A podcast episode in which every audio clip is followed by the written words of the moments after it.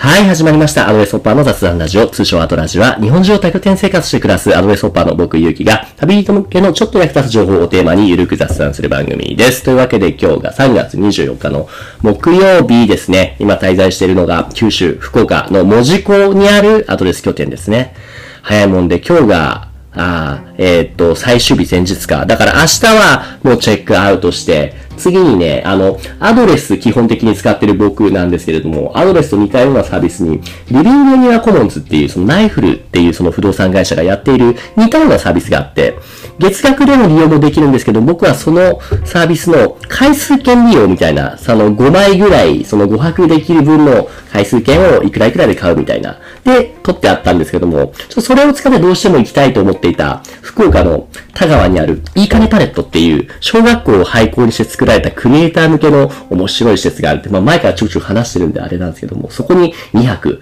明日からするので、ちょっとね、そこの様子もね、明日からちょっと共有していこうと思っています。というわけでね、今日のゲストもね、お呼びしてみましょう。行きましょう。今日のゲストのトッシーさんです。トッシーさん、ミュート解除、お願いします。はい。はいよろしくお願いしますはい、お久しぶりですよね。いや、久しぶりです。いや、本当に。と、と、トッシーで、ねえ、本当だよね。と、トッシーって呼んでたっけ、俺。トッシーって呼んでたかな。ねえ、いや、あれは、え、どう、3年前どういうきっかけで出会ったんだっけ、私たちは。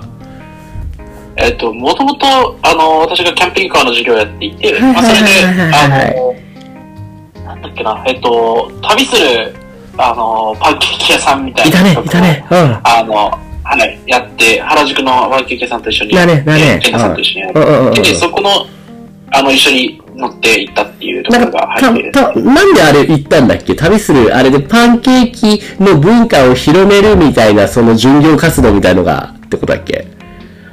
あそうですね。あの、マッチングとしては、僕らとしては、そのキャンピングカーとか、動く動産としての、うんうんうんうん。あの、可動産の文化というか、可能性を広げたいっていうところと、なるほど。あと、まあ、ケンタさんとしては、いろんな地域で、その、パンケーキであったりとか、その、うん。うん地域の、あの、地のものを使った料理で、はいはいはいはい。あの、地方創生がしたいとか、まあ、そういう需要と一致させて、はいはいはい。あの、企画したものでしたね。で、俺なぜか別にどっちも関係ないけど、みんなでキャンピングカーで旅する言うて、行く行く言うて。そう。いや、歌いまくって。ね男だけでああやって旅するのは楽しいよね。楽しかったですね。あれから何もう3年も経つの？いや、三もうちょっと経ってるかもしれないですね。4年ぐらい経ってるかもしれないですね。ねだってあの時またもう20ね、20半ばぐらいだったトッシーさん、今おいくつ？今は30なっちゃったなっちゃったっちゃいまし あっという間でございた。ますね。見た目はもっと加えて。確かにね、貫禄はあるよね。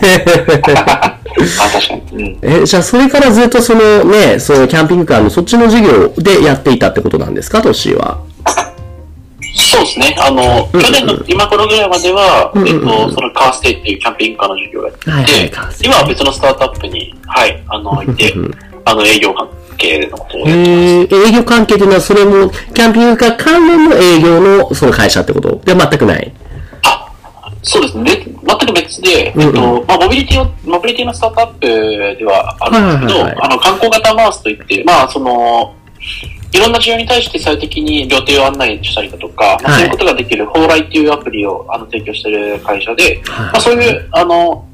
ユーザーが、あの、旅する人が移動したデータとかをもとに、まあ、都市開発であったりとか、あの、街づくりみたいなことを、あの、支援しているような、あの、スタートアップに、はい。はいはいはい今、います。なるほどね。いいろんな、え、旅先での目的があって人は移動します。もっと具体的に示すのは、移動手段としての飛行機や目的地の宿泊先が、宿泊先が一つになったパッケージ旅行商品をデジタルを用いてオンデマンドリアルタイムに提供できるサービス、仕組み。それが観光型マウス。まあ、より便利にワンストップでその旅行を楽しめるようになるっていう、そこのお手伝いをするようなサービスと。そうですね。それが一気通貫でできるアプリっていうことを、まず、まあ一つ事業としてやってます。その蓬莱ってアプリはもう、それはローンチしているものなんですか？ああ、そうですね。もうダウンロードもできるので。ああ、なるほど、なるほど。蓬莱。で、もともと、瀬戸内国際芸術祭っていう、まあ、それにはいある3年に国際芸術祭。で、あの、あそこってものすごい多い島と、あの、アートスポットがたくさんあって、まあ、それを巡るのがすごい大変だっていうところから、はいまあ、それをアプリ化しようみたいなところから始まっていて、まあ、うんうんうん実は来、来月から、はいあの、瀬戸芸が始まったりもするので。あ、そうだ、そうだったね。はいはいはいははいい。なるほど、なるほど。え、じゃあ、トッシーさん自身はもともとそういった観光関連の、あるいはモビリティ関連の、そういうお仕事に興味があって、今もう今後もそういうことに力を入れていきたいって思っていること、感じなんですか？そうですね。まあ、それ、あの、キャンピングカー関連、かん旅関連のずっとやってきていたので、まあ、そこはすごく興味がある領域ではあります。お、そこはというと、まあ、それよりも、うん。そうですね。あの、観光っていうものは、まあ、その地域の課題解決にもすごく使えるかなとか、あと、いはいはいあの、そ、そこに、まあ旅する人もそうですし、その旅を受ける側の人も、まあ、刺激があるのがすごく面白いなっていうふうに思っていて、うんまあ、そういう意味で、あの、旅っていうのは、まあ、私の中では課題解決であったりとか、そういうものとして捉えていますと。で、もうあの、はい、そうですね。仕事としてはそういうことを、あ課題解決全般のことをどんどん自分自身で仕組み化していきたいっていうのが、なるほど、なるほど。実際に旅をする中で結構ここが足りないな、ここもうちょっとこうした方がいいなっていうのがもう他の人にも結構よく見えてくると。うんうんうん、そうですね。あとその、旅自体をどう良くするかっていうことよりも、例えばまあ地域の消費をどうやって上げていくかとか、あと、あの、今まであの盛んだった一次産業が衰退していく中で、うんあの、まあ、いかにその一次産業を6次化して、あの、い。ろんな人に消費してもらって、その地域が継続持続可能な発展ができるかとか、まあ、そういう面で観光ってすごく、まあ、あの日本、日本全体としても多分力入れてる領域だと思います。ねえ、やっぱり。あの、うん。そうですね。作っていく側になっていたみたいなところが強いかなとは。地域の、やっぱ点々としてるからいろんな道の駅とか見ますけれども、すごいものとしては良かったりしても、結局これあんま売れてないんだろうなっていうものと、やっぱちょっとパッケージデザインすごい良くするだけで若い、若者がすごい買ってくるようなものの、結構落差激しいですよね。それっていうのがさっき言ったようなその一次産業を6次産業にする。うん要は、掛け合わせってことですか？そうですね。そうです。サービス業と、うん。あの、加工も含めて、うん。うんあの、すべて掛け合わせて、うん。あの、やるみたいなこととかをあの注目されてますし、ね。の、あとはさっきゆうきさんが言ってたように、その、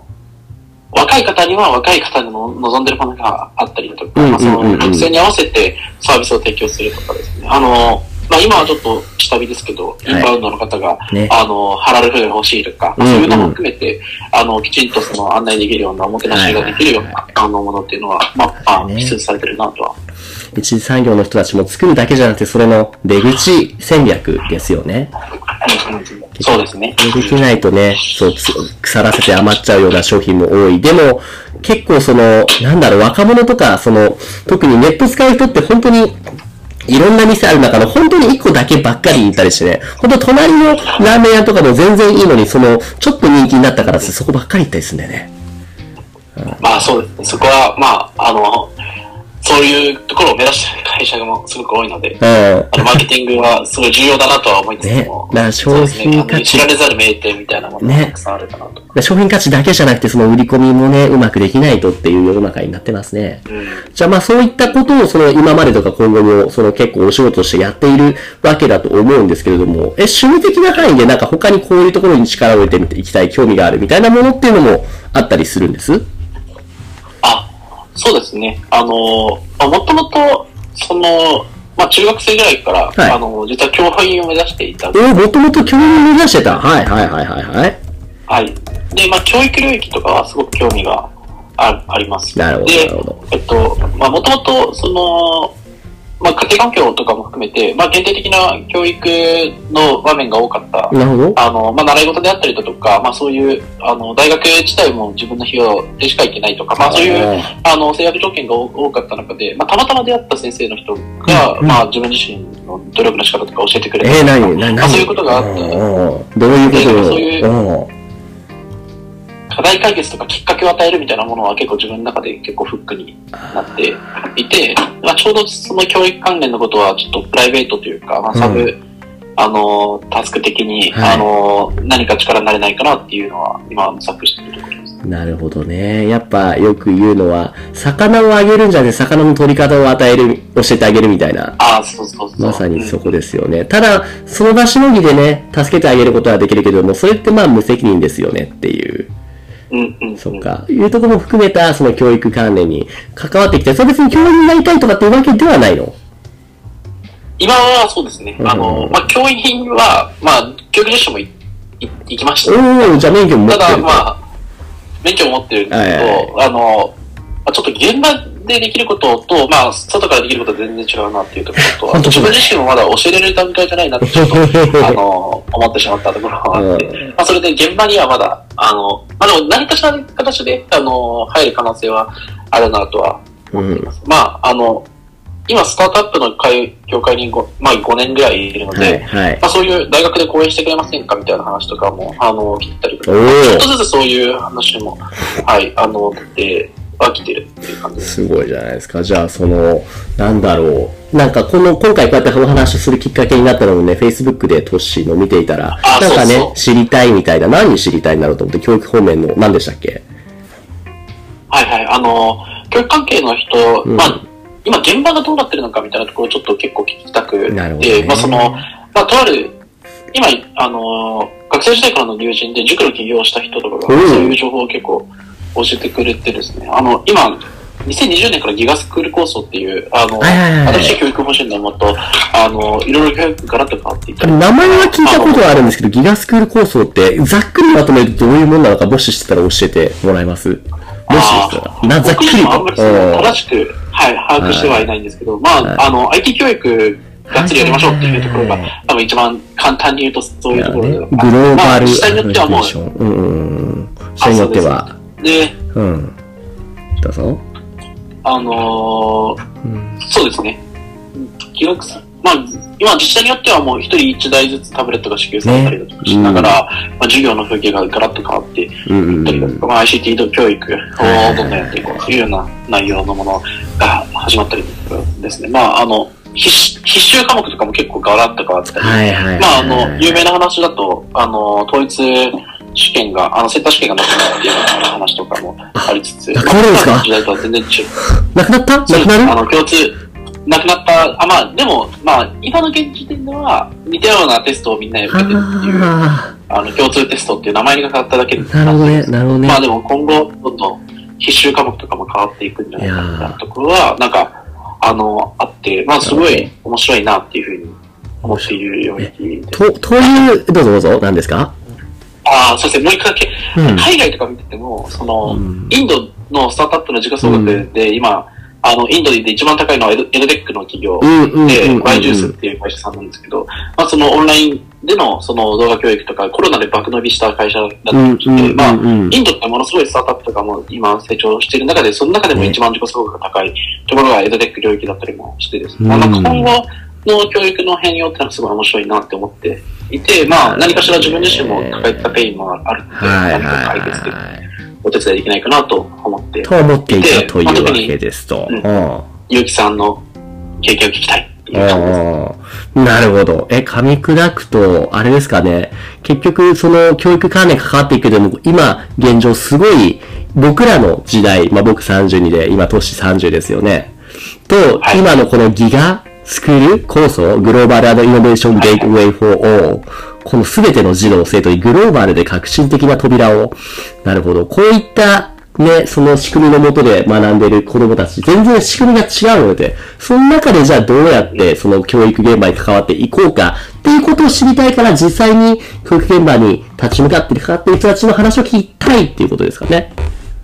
ああ、おっしゃる通りです。もう。完璧なまとめ。ありがとうございますありがとうございます。その、そう、僕自身結構その、リテラシーがそんな高くないから、そのギガ構想、聞いたことあるけどわからんないみたいな。いやー、間違いない。僕も思うけどね。うんなるほど、なるほど。っていうところで言うと、僕、力になれるかどうかわかんないって思うのが、日本人の子供にあまり教えてないと。要は、僕メインは海外の子供にばっかりを、子供というか大人にもそうですけども、基本的に海外のターゲット向けに教えているんですよね。そうそう、それって、ち、ちなみにそこまでは前に話したことありましたっけ？これ、このアニメ先生ゆうきっていう肩書きで。あうん。あ、はいはい。いや、あの、うんエアビーの時は知ってる。こあーこまでやってるのは、はい。そう、これは自分のポートフォリオのサイトを今見せてるんですけれども、え要は結局、英会、あ、これは英会レッスンの方だ。えーっとね、うーんと、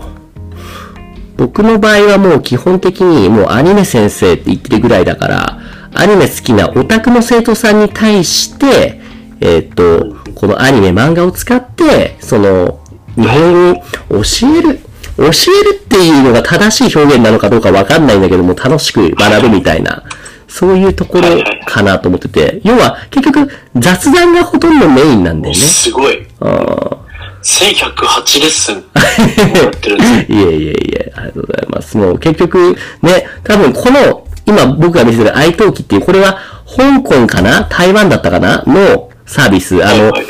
あれに似てる、レア、レアジョブとかネイティブキャンプみたいな、ああいうサービスはいはいはい。なんですけれども、その、世界中の人が自分の母国語を教え合う時に使うみたいな、へ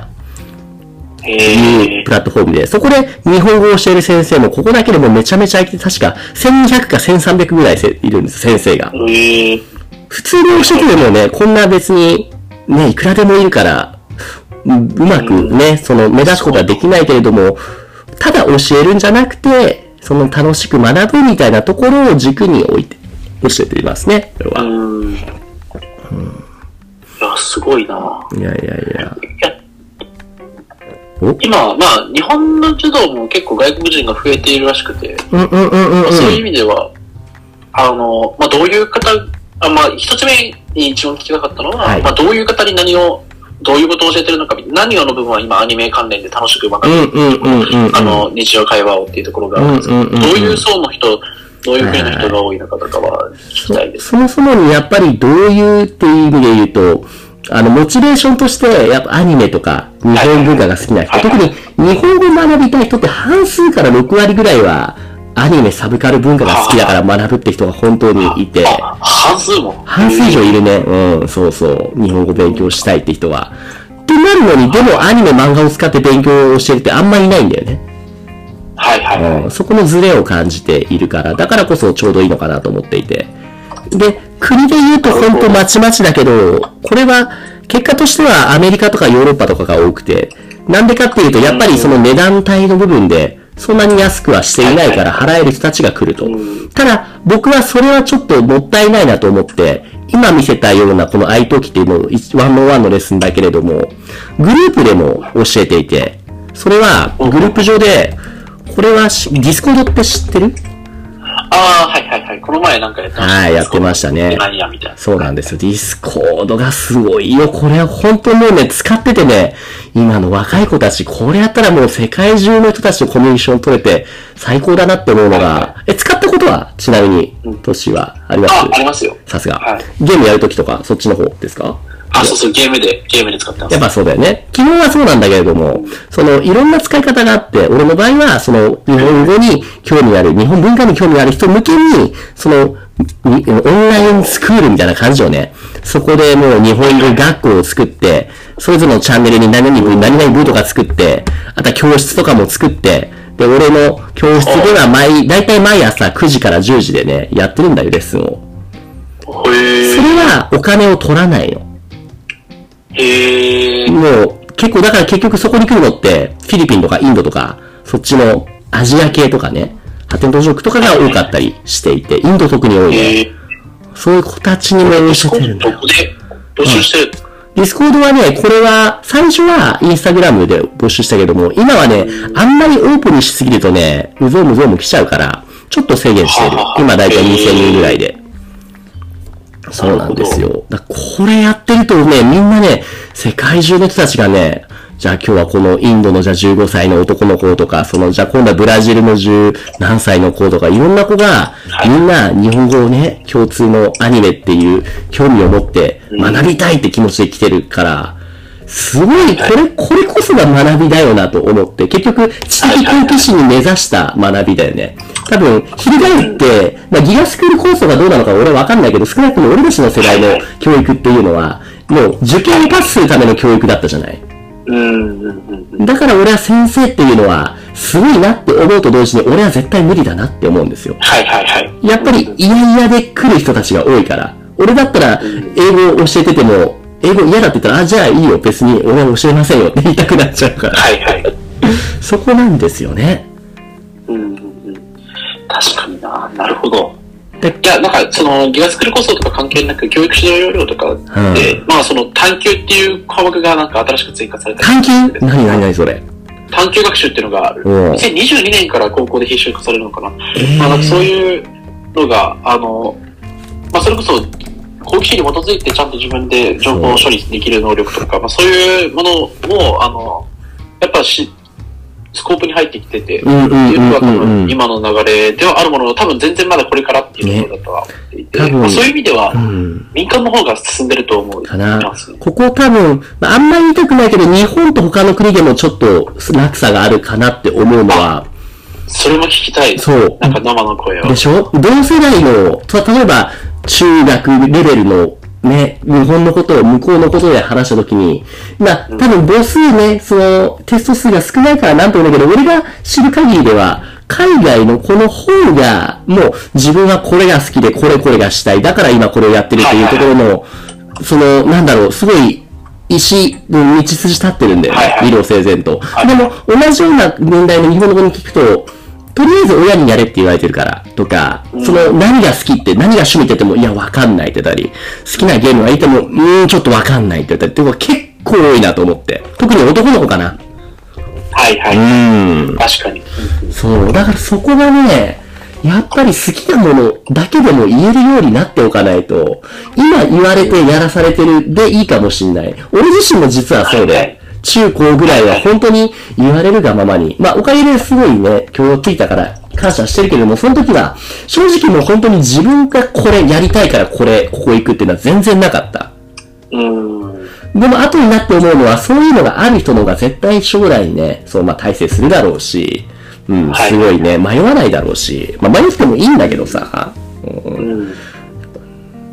考えを持って勉強したい方が、した方がね、いいよね。はいはい。いや、なんか、そこもちょっと聞きたくて、はい、その、海外のことを接してたりとか、うん、まあこあの、日本の子供をちょくちょく接したりする中で、うんうん、なんか何が、かん何が違ってそういう差が生まれてるのかっていうのは、教育方針なのか、環境なのか、うん、だからそこはちょっと結構国民性なのか、か結構、これは、あの、ずっと、あの、いろんな意見があるので、ちょっと、家庭として僕が持っているのは、日本にはもうあまりハングリー精神がないのかなと思っていて。はいはいはいはい。要は、まあ、極端な話、じゃあ、例えば、なんだろう、イスラエルとか、今のウクライナとかもそうかもしれない。もうちょっと一歩ね、気を抜いたらもう自分の国がどうなるかわかんない。だからこそした中に生きないといけないっていう、その切迫感があるからこそ人は頑張って生き抜こうっていう生存本能に基づいて、勉強しようとなると思うんだけども、日本ってもう、牙を抜かれたねえ、大変じゃないですか。昔はね、違ったけれども。ってなった時に頑張らなくても生きていけるってなったら、じゃあ頑張らないよって人が多いのは当たり前だと思っていて。うん。うんでも、ちょっと一歩下がってみてみると、もう日本もそんなこと言ってられないじゃないですか、年。はいはいはい。まあ、それを感じてる人としてない人は差がすごい大きいですよね。そうね、そうね。だって子供世代じゃなくて、親世代でもそれが分かってない人はたくさんいるからさ。うん。ってな確かにそうだ、そう。っていうのが一つの、まあ、家庭として僕が思ってるのはある。あとは何でしょうね。なんだろうね。いや、本当にみんなね、まあ、立派な子もいればそうじゃない子もいるんだけども、基本的に本当言いたいことをちゃんとね、ストレートに伝えてくる子が多いかなって気はします。はいはいはい。うん。それはすごいありますよね。最近の子とかは、うん、あの日本でも YouTube とか見見て、情報とかはすごい収集ができるようになっているものの、まあ、意思の面は、今の話を聞くと、まだまだ、あの、どこまでも主体的にはなりきれない部分があったりとか、あるんだなっていうのは、なんか今の話を聞いて。意思表示をはっきりするっていうのは当たり前だけど、特に日本の文化で生まれ育った僕たちにとっては、そのわびさびとかね、その本音と建前の文化がある中で、そもそもそれをするっていうこと自体がどうなの良くないんじゃないのみたいな。言われはしないまでもそういうちょっとした暗黙の了解があったじゃない。はいはいはい。それが足を引っ張ってるんじゃないかな、やっぱりね。うん、確かに、それはそうですね。じゃあどうしようって話なんだけどね。そうそうそう。そこですね。じゃあどうしようっていうところで、まあ僕はなんか、二通りあると思ってて、まあその、うん、今のこの日本の国民性とか、その、牙を抜かれた状態っていうものを受け入れて、まあ日本独自の、もう今、世界 GDP で3位の国が、まあ、転落しても、あの、まあ10位、20位になったとしても、それでもいいじゃないかっていうような考え方と、まあなんとかこの流れに食らいついて、あの、もっとそれこそ知的好奇心を、あのちゃんと実現できて、で、まあそういう世界まあ、能動的に動ける人をどんどん作っていくというか、優秀な人をうんうんうんうんうん。そういう路線と、まあ、両方とも、あの、多分ハイブリッドにやるやるのが多分一番いいとは思うんですけど、ね。まあ、なんか両方ともあるなとは思っていて、まあ、そこが結構、その、それぞれに合った教育みたいなものは、なんか、あるのかなとは思ってますね。あの、前者で言うと割とのらりくらりとどういう人でも可愛がられるような、そういった可愛がれ、その、まあ、世渡りの上手い生き方っていうのもあるし、で、逆に後者の方は、もう何クソっつって頑張っていくような感じなのかな。まあ、ね。確かにどっちもハイブリッド型としてはね、うん、大事ですと。